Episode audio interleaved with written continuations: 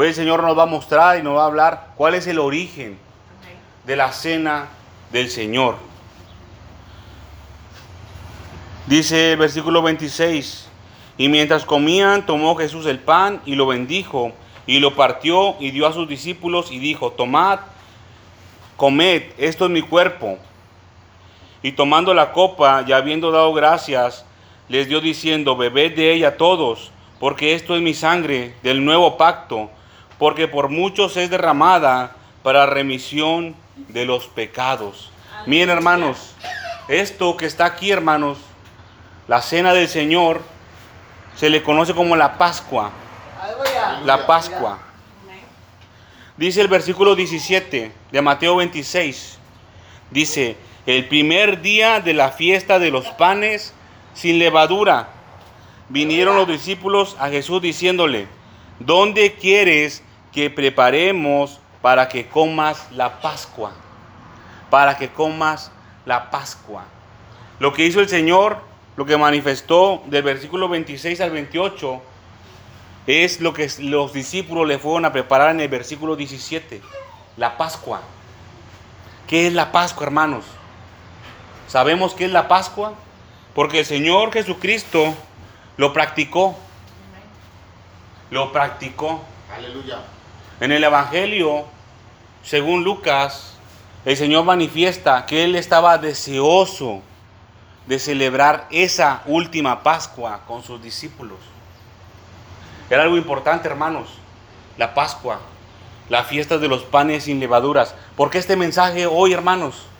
¿Por qué el Señor Jesucristo manda este mensaje para este día? No es porque yo lo quiera así mostrar, hermanos. No es porque yo quiera acaparar el púlpito, de ninguna manera. Es porque el Señor así lo, así lo quiere, hermanos. Aleluya. Miren, nosotros estamos próximos a participar, el que guste, de la cena del Señor. El participar de la cena del Señor no es cualquier cosa, hermanos. Tenemos que saber bien exactamente de qué se trata. Porque la misma escritura advierte que aquel que participa de la copa del Señor Jesucristo, de aquel que bebe, aquel que participa de la cena del Señor, indignamente acarrea juicio. Fíjense, acarrea juicio para sí.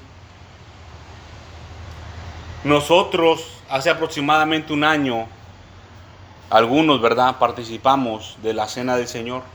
Creo que todos los que estamos aquí. Ahora, ¿estuvimos seguros de lo que hicimos aquella vez?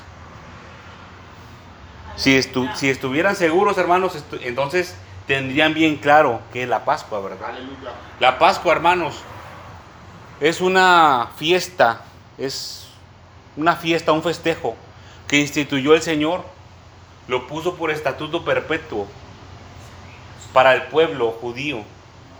Ahora, ¿qué quiere decir Pascua? ¿Qué significa la Pascua? El mundo la conoce, hermanos, la Pascua, como el día de la coneja.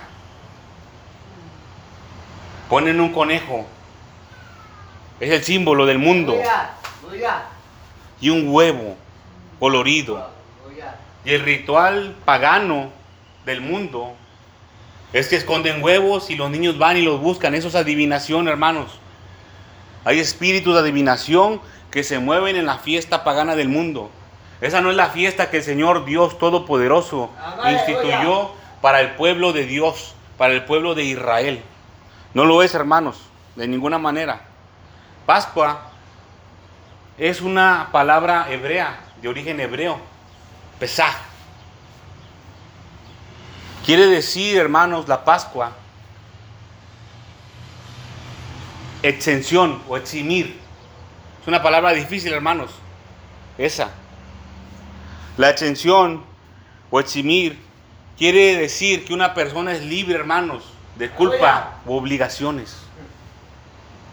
Investigando la palabra en sus originales hebreos, también quiere decir preterición se lo voy a leer, hermanos, porque esa es una palabra difícil. La preterición es omisión.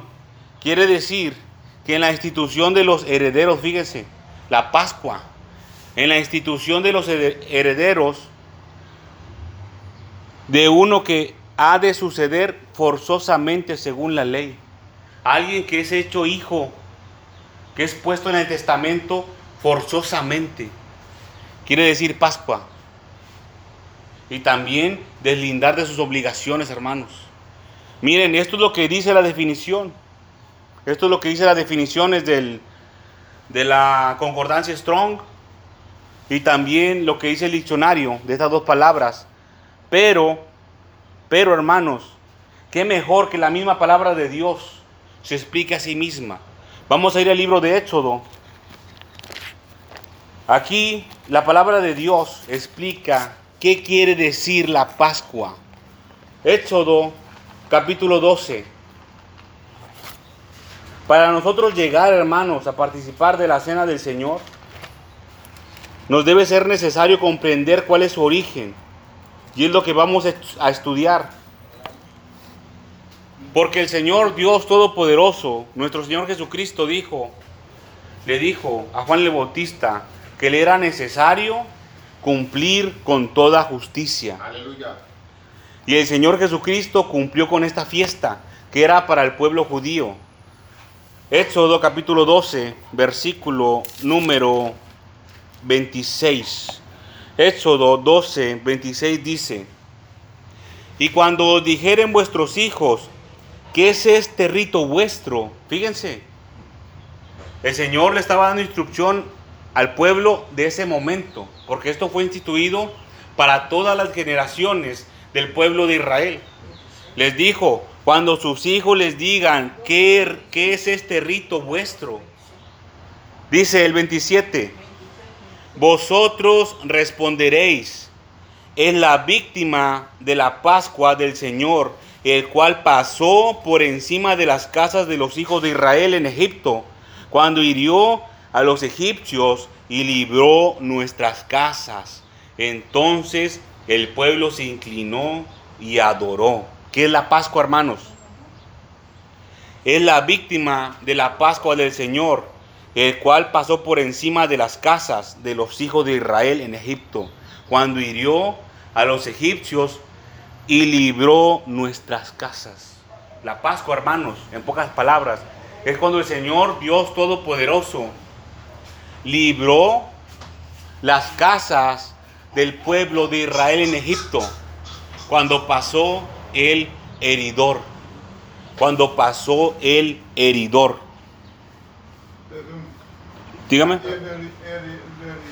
¿Quién era? Satanás. No estoy seguro, hermanos, que haya sido Satanás ni un espíritu inmundo. Pero el pasó en herir a gente, ¿no?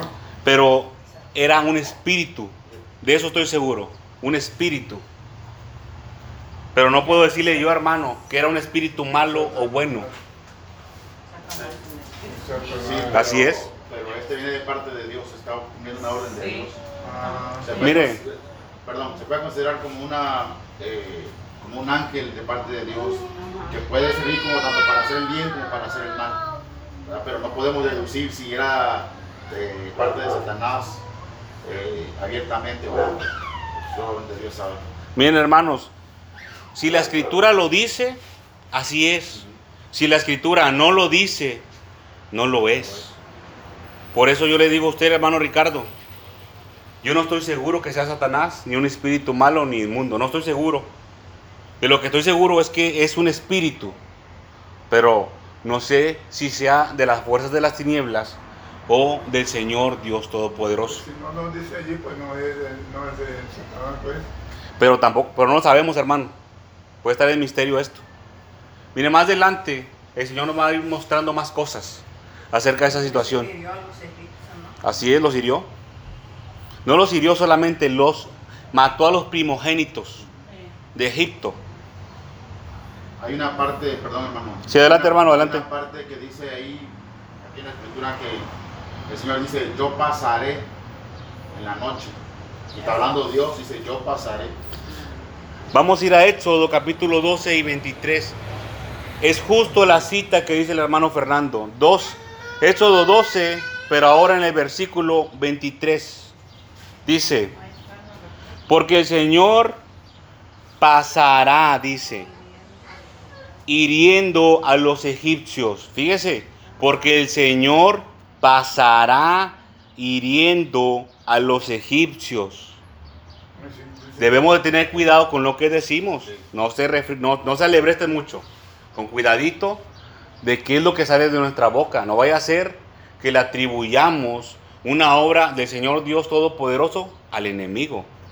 Hay que tener cuidado. Dice el 23, porque el Señor pasará hiriendo a los egipcios y cuando vea la sangre en el dintel y en los dos postes, dice, pasará el Señor aquella puerta y no dejará entrar, ojo, al heridor en vuestras casas para herir. Al heridor en vuestras casas para herir. No lo sabemos, hermano, si ese espíritu era de parte del enemigo o realmente era un espíritu, hermanos, que estaba en la presencia de Dios. Lo que sabemos es que ese espíritu fue obediente y ejecutó la orden que el Señor Dios Todopoderoso le mandó. No, no que fue obediente, es que lo mandó el Señor. Sí, tuvo que obedecer a fuerzas. Quisiera o no, lo tenía que hacer. Si fuera un ángel, hermanos, si hubiera sido un ángel y el ángel dijo, no, es que yo no quiero herirlos, no, el ángel tenía que ir y hacerlo, porque el Señor lo mandó. Bien, aquí la palabra, una de las palabras más importantes, hermanos, y les, que les quiero mostrar, es cuando dice, porque el Señor pasará hiriendo a los egipcios. Fíjese, esa palabra pasará, ¿cómo se le imagina usted? Como si el Señor fuera pasando, caminando, viendo. Como si, como si pasara caminando viendo, ah, este, ah, mira, este. A ver, ¿tú tienes el dintel o no? Sí, ah, bueno, me paso el otro. ¿Tú, tú, lo tienes? Sí, ah, también. ¿Y tú sí? ¿Y tú? ¿Y tú? ¿Y tú no? Ah, bueno, pues a ti te llevo. No es así, hermanos. No se trata de eso. La palabra pasará. La palabra pasará se refiere a empujar, a cornear. Como cuando va un toro como cuando va un toro violentamente contra una persona para cornearlo. A eso se refiere esa palabra pasará. Fíjense. Yo a veces imaginaba que el Señor pasó así despacito mirando. No. Aquí dice que pasó como un toro. O sea, fuerte. Violentamente. Violentamente pasó el Señor. Nosotros a lo mejor en otro, en otro tiempo el Señor nos había hablado de esta manera, hermanos. ¿Cómo es que el Señor pasó? ¿Cómo es que el Señor pasó? A veces las películas, la televisión, nos lo hace ver de otro punto de vista, hermanos. Y es que aquí, hermanos, se estaban cumpliendo leyes espirituales. Más adelante lo vamos a ver. Se estaban cumpliendo promesas en esta parte de la escritura. Y esa tierra esa tierra de Egipto en la cual en la cual estaba el pueblo de Dios estaba siendo enjuiciada. La tierra en la que estaban. Por eso el Señor mandó poner el dintel. Perdón, mandó pintar el dintel y los postes. Aquí mismo en Hechos, hermanos, pero ahora en el, en el versículo, capítulo 12, pero versículo número 13 dice, y la sangre os será por señal en las casas donde vosotros estéis, dice el Señor. Y veré la sangre y pasaré de vosotros y no habrá en vosotros plaga de, de mortandad cuando hiera la tierra de Egipto. Fíjese. Dice, y la sangre os será por señal, por señal en las casas donde vosotros estéis mandaron la orden a que, a que pintaran las casas con eh, las casas siempre y cuando que estuvieran de acuerdo en la palabra de Dios. Con la sangre. Y la sangre os será por señal. La palabra señal, hermanos, hace referencia como una bandera. Imagínese que, usted, usted esté en Estados Unidos y todos los mexicanos se pusieron de acuerdo. ¿Sabes qué? Entre nosotros los mexicanos nos vamos a ayudar. Entonces La señal de que somos mexicanos es que vamos a poner una bandera de México ahí en la entrada de nuestra casa, de nuestra puerta. Entonces van ahí los mexicanos, ah, mira, él es mexicano también, él es de los de nosotros. A eso se refiere la palabra señal, como una bandera, algo que se puede ver. Quiere decir, hermanos, que la señal es evidencia de algo. Es evidencia de algo. La señal, la sangre como era señal, era evidencia, era evidencia, hermanos, de que alguien había sido sacrificado. La sangre era, era la señal, hermanos, la evidencia. Es una señal que apareció por medio del sacrificio del animal. Tengan cuidado porque el mundo entero celebra la Pascua. Y no cualquiera puede celebrar la Pascua. No cualquiera la puede celebrar. Y mire el mundo, cómo lo toma. A juego. Es tipo de brujería eso, hermanos. Como lo celebra el mundo. Y también, permítame hermano, y también la cena del Señor. No cualquiera la puede tomar. Y la palabra de Dios nos da las instrucciones de cómo se debe de tomar. Y es lo que estamos averiguando, hermanos. ¿Voy a decir algo, hermano Ricardo? Pero, pero después de esta, de esta que está diciendo usted, después todo el pueblo se le volteó al Señor. Muchas veces se le volteó, hermano. Sí, Muchas veces. todos Se le voltearon al Señor y, Muchas veces. Y lo quemó todo, lo, ma- lo mató el Señor todo. Muchas veces el pueblo de Dios negó al Señor. Muchas veces. Y por eso al pueblo le fue muy mal. Todo. Nosotros debemos de tomar ejemplo del pueblo de Israel para no cometer sus mismos errores. Miren hermano, les voy a dar un ejemplo de una señal. Vamos a ir a Génesis, no pierda esta cita porque vamos a estar regresando mucho. Génesis capítulo 9. Así rapidito. Vamos a ir nomás para ver un ejemplo. Génesis capítulo 9. Versículo número 13. Se lo voy a leer, hermanos, es rápido. Dice el Señor, le dijo a Noé después del diluvio, mi, arco he puesto en las nubes, el cual será por señal del pacto entre mí y la tierra. Yo les dije, hermanos, que una señal era como una bandera y también que era como una evidencia que surge. De la misma manera como surge el arco iris, hermanos. Es esta señal que el Señor manifestó al pueblo de Dios. Mire que nosotros practicamos la cena, hermanos, del Señor. Pero ahora, sabemos muy bien de dónde viene la cena del Señor. El Señor Jesucristo, acuérdense, estaba celebrando la Pascua en ese momento. Es casi igual. Casi igual. Pero para poder diferenciar una de la otra, tenemos que conocerlas, conocer las dos. A ver, si yo le pregunto qué es la Pascua, ¿qué me pueden decir? ¿Qué es la Pascua? ¿Alguien? Una cosa que me diga, no todo, nomás dígame una cosa de la Pascua. Para que le dé oportunidad a los demás hermanos. A ver, tantito hermana, no, no sé, no sé. Anuncia la muerte del Señor, la Pascua. Así es, hermana, pero es como que la segunda parte. No en la Pascua, no en la Pascua que celebró el pueblo de Israel en su momento. Literalmente en el, en el tiempo del pueblo de Israel. Nosotros sabemos qué es lo que anuncia, ¿verdad? En los tiempos que cuando se cumplió la palabra. Adelante, hermano. Eh, yo pienso que la Pascua es la celebración de, de la salida del pueblo de Dios de la esclavitud. Este, Eso es. Eso es la Pascua. Hasta ahí, hermano. Yo sé que quiere decir más. A ver, ¿alguien más? ¿Me puede decir que es la Pascua que se celebró? Que el Señor lo mandó como estatuto perpetuo al pueblo de Dios. Dígame, hermana, ¿iba a decir algo? Es que hace un rato la pregunta no la especificó si era la primera o la Bueno, estamos hablando de la primera, hermana, una disculpa. Pero estamos hablando de la primera. Porque sí, lo que dijo el pastor es cierto, ¿no? para cuando Dios hizo libertó Así es, lo leímos. Lo leímos. En el versículo 26 y 27 del capítulo 12 de Éxodo, dice que cuando tus hijos te pregunten qué rito es este, ya les vas a decir tú qué es. De la, de la tierra que se está cocinando por las provincias, está aquí en Éxodo, ¿verdad?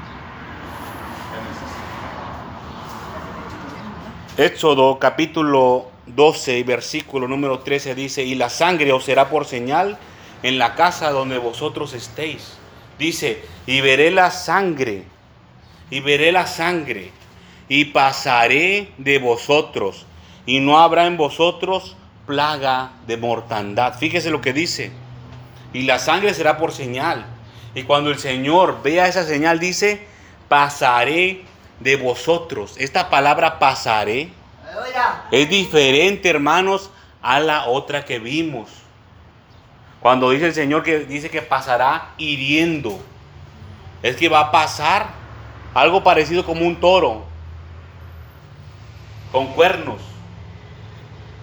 Imagínense, una embestida de un toro puede ser mortal. Ahora dice el Señor que pasará, cuando, que cuando vea la sangre, pasará de vosotros. Esa palabra pasar, hermanos, quiere, se hace referencia a brincar, como a saltar, como a saltar, por encima. Imagínense que va un toro contra usted, con ímpetu, con todo, corriendo para cornearlo. Y de repente el toro lo brinca, nada más. Imagínense que va corriendo con todo el toro. Y lo ve usted y lo brinca y vaya a cuerna a otro. A eso se refiere, hermano. A que el pueblo de Dios iba a ser librado al ver la sangre. Al ver la sangre. Vamos a ir ahora, hermanos, al libro de Génesis, capítulo 4. Génesis, capítulo 4.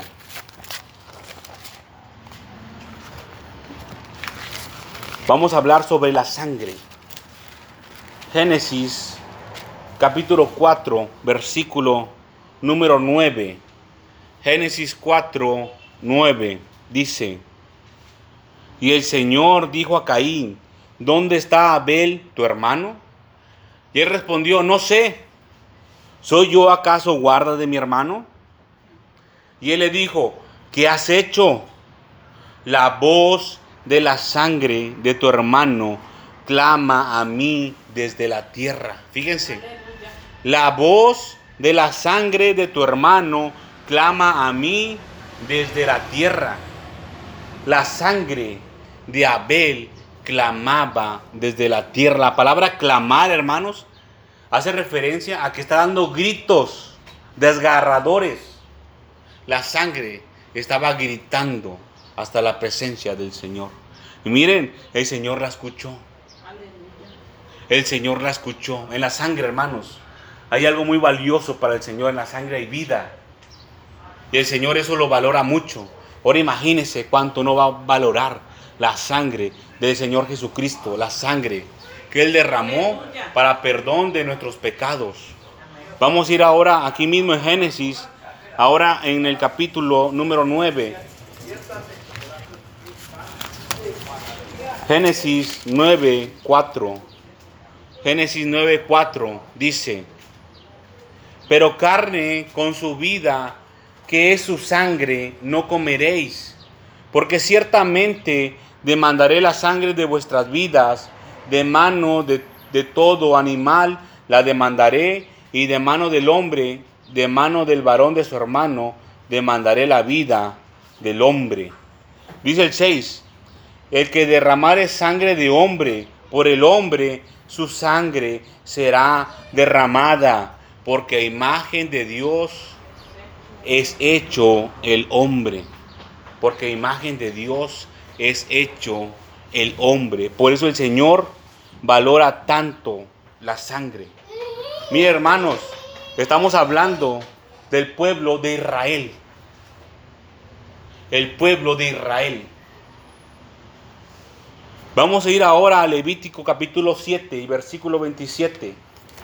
Levítico 7, versículo 27. El pueblo de Israel, hermanos, muchos les decían de muchas formas, Uno, una de las formas en las que le llamaban hijos de Jacob, les llamaban también hijos de Dios. Levítico 7, 27. A ver. Dice, cualquiera persona que comiera de alguna sangre, la tal persona será cortada de entre su pueblo. Cualquiera persona que comiere de alguna sangre, la tal persona será cortada de entre su pueblo.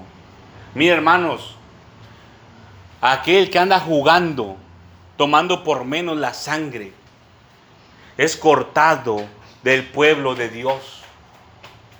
Mire hermanos, el apóstol Pablo advirtió, advirtió acerca de la cena del Señor, que cualquiera que la tome indignamente, juicio acarrea para sí.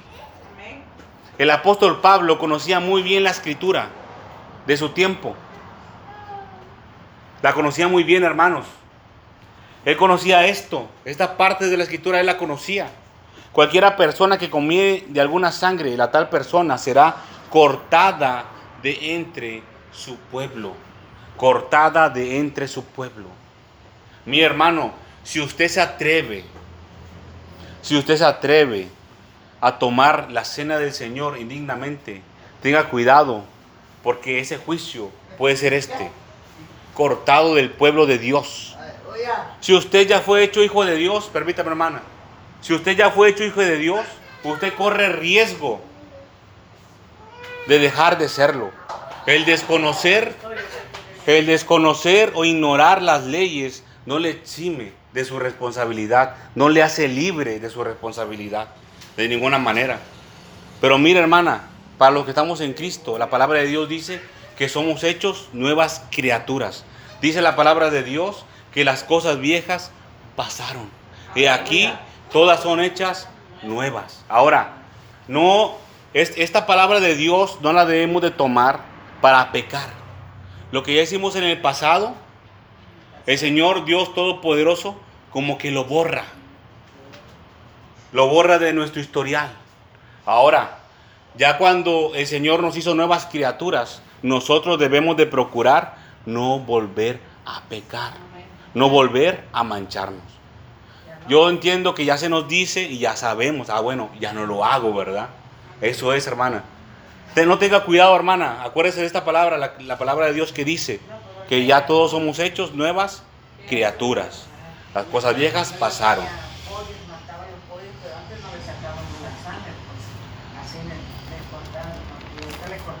Vamos a ir, hermanos, al libro de Éxodo. Ahora Éxodo, pero capítulo 4. Estamos hablando del pueblo de Dios, de la nación de Dios. Éxodo capítulo 4, versículo número 22. Dice la palabra de Dios. Y dirás a Faraón, el Señor ha dicho así. Es el Señor Dios Todopoderoso dándoles instrucciones a Moisés. Y dirás a Faraón, el Señor ha dicho así. Israel es mi hijo, mi primogénito. Escucha hermano bien. Escuche hermano, porque esto es profecía y promesa para muchas naciones.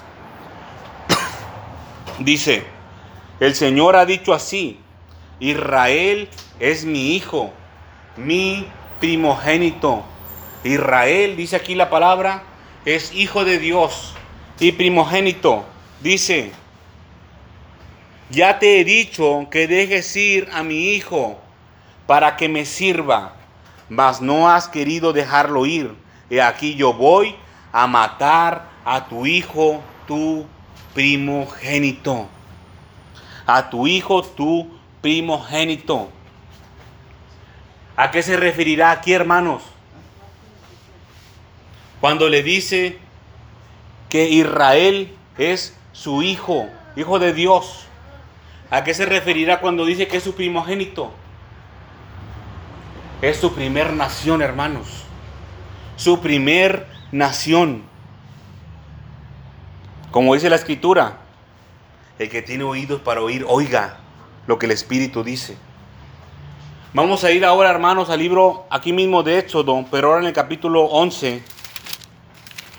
Estamos hablando ahora acerca de los hijos de Dios. 11, 7. El Señor dice que Israel es su hijo y su primogénito, su primer nación. 11, 7 dice, pero contra todos los hijos de Israel, dice, pero contra todos los hijos de Israel, desde el hombre hasta la bestia, ni un perro moverá su lengua, para que sepáis que el Señor hace diferencia entre los egipcios y los israelitas. Fíjense, para que sepáis que el Señor hace diferencia entre los egipcios y los israelitas. El Señor hace la diferencia, hermanos, entre los que son sus hijos y los que no son sus hijos. La palabra de Dios dice en Éxodo capítulo 4 que el pueblo de Dios es su hijo y su primogénito fue Israel, su primer nación, su primer pueblo. Mi hermano, nosotros también somos pueblo de Dios y también somos hijos de Dios. Y esta palabra que está escrita aquí, hermanos, en Éxodo capítulo 11, versículo 7, también aplica para nosotros. Dice, para que sepáis que el Señor hace diferencia entre los egipcios y los israelitas.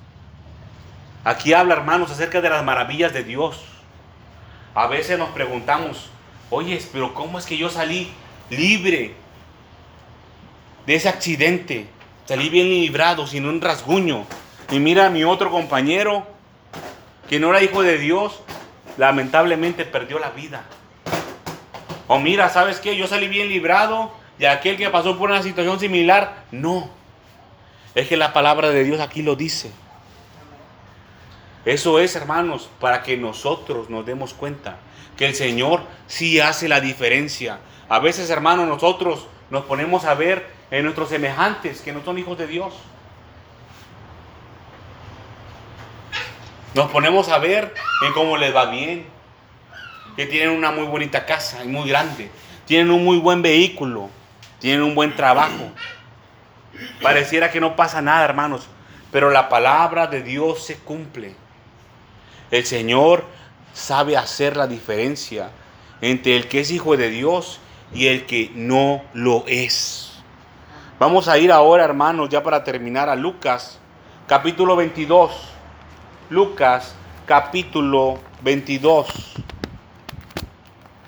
Acuérdense, hermanos, que estamos viendo los orígenes, los orígenes de la cena del Señor. Viene de la Pascua. Recuérdese, la Pascua. ¿Por qué vino la Pascua? Lucas capítulo 22, versículo 15. Lucas 22, 15.